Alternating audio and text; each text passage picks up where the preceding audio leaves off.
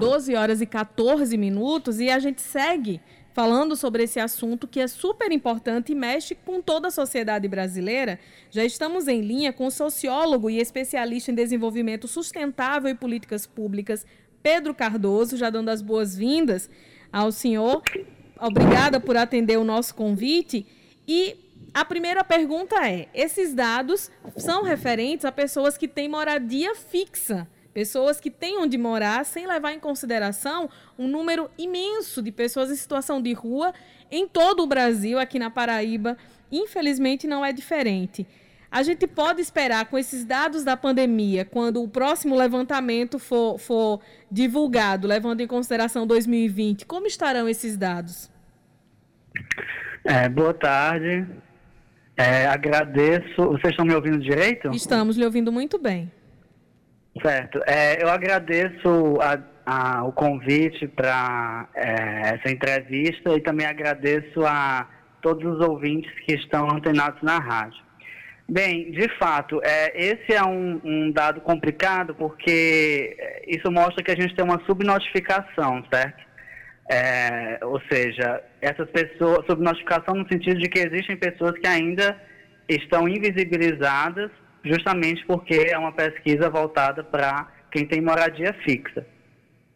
É, obviamente, esse é um, uma, um, limite metodológico, né, que não se espera que vá ser resolvido, né, mas é, no final do ano ainda, ainda há muito o que se esperar para ter uma dimensão de como essas pessoas tanto fora da pesquisa como aquelas que podem ser contempladas pela pesquisa, estarão em termos de segurança alimentar, né? Então, ainda existe, é, isso vai depender muito da correlação de forças e da disponibilidade de políticas públicas que o governo é, puder efetivar. Em relação a, a, esse aumento tão grande, mesmo fora do período de, de pandemia, né? em cinco anos houve um aumento de cerca de 3 milhões de pessoas sem acesso a, a essa alimentação regular.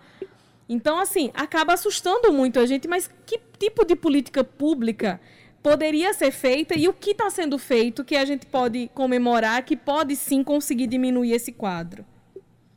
Certo, essa é uma ótima pergunta. Bom, a primeira coisa que a gente tem que é, discernir, né, a gente tem que separar um pouco o joio do trigo.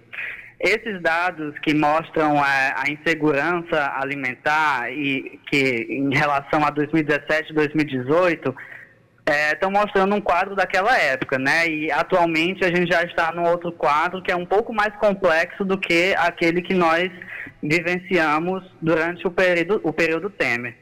Então, para facilitar a minha exposição, eu vou começar falando sobre como esse aumento é, de pessoas com insegurança alimentar e a, a próprio, o próprio aumento da população abaixo da linha da extrema pobreza se deu até e, e culminou nessa, nessa realidade de 2017, 2018, ok? Ok. Bom, a, a, primeira coisa que a gente tem que colocar é que em 2017, 2018, o Brasil ainda, aliás, o Brasil ainda se encontra né, em recuperação econômica da crise que, que começou é, em 2014 até 2016, ou seja, a crise do governo, do segundo mandato do governo Dilma, né, é, ela é uma, uma crise que é, da qual a gente está tendo uma recuperação econômica muito lenta. Segundo dados do, da FGV, para vocês terem ideia, nós ainda não conseguimos atingir o nível de renda que nós tínhamos ante, anterior à crise. Posto de outra forma, é, em 2014, por exemplo, a, a taxa de desemprego no fim de período estava em 6,7%. Em 2017, alcançou o teto de 12,77%. Então, você teve uma crise econômica é, realmente muito dramática é, e que vulnerabilizou os trabalhadores em uma grande medida.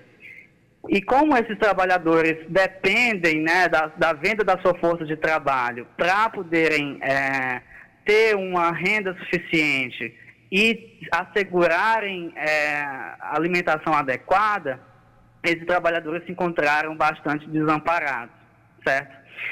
E, nesse sentido, também existem outras coisas que devem ser é, mencionadas. Né?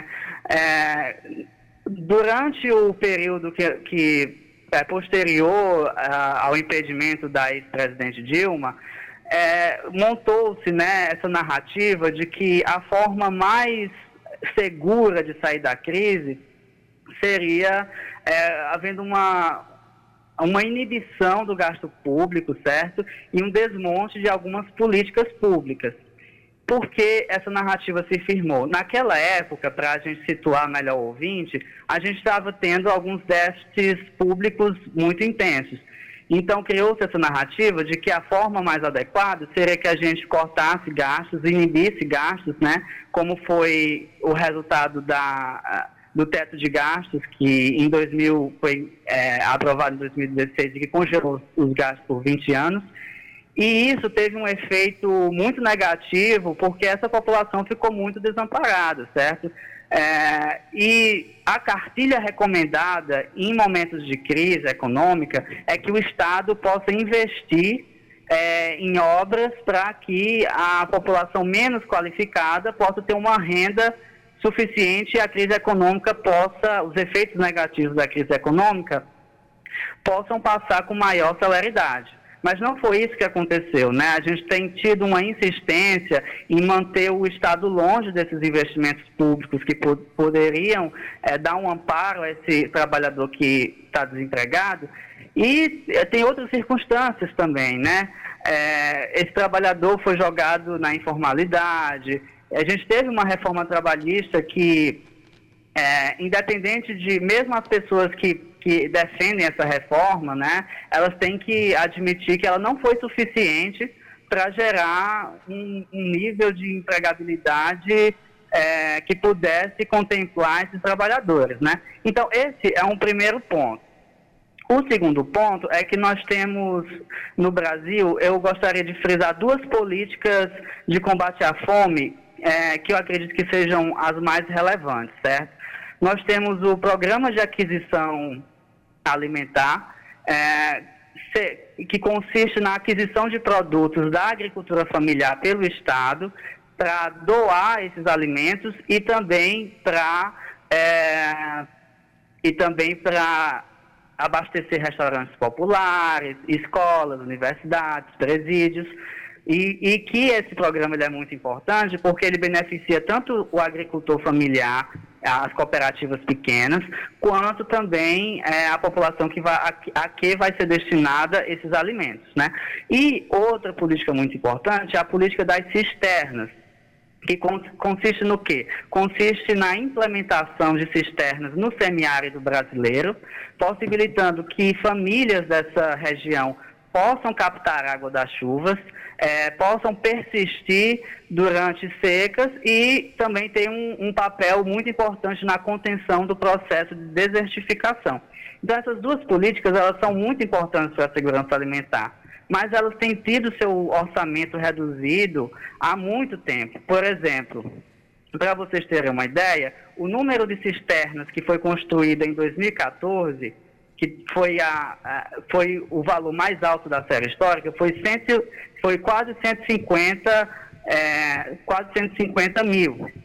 Mas esse valor foi reduzido de uma forma, é, esse número de cisternas se reduziu de forma absurda, ou seja, em 2017 já estava em 55 mil, em 2019 foi 24.800.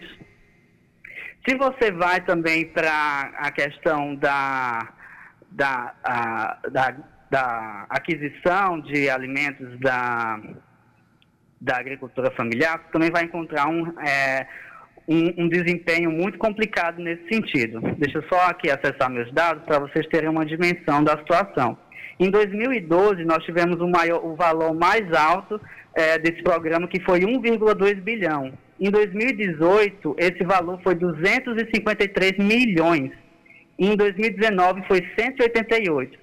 Então você tem um desmonte né, dessas políticas de enfrentamento à fome, que foram tão importantes para que a gente saísse do mapa da fome em 2014, certo? Mas quando a gente então... fala desse período de pandemia todo, em que houve políticas públicas, sobretudo estaduais, para recompor parte do que muitas pessoas perderam, né? Como o senhor bem disse, muita gente que estava trabalhando perdeu o emprego, quem era autônomo teve Isso. que ficar em casa.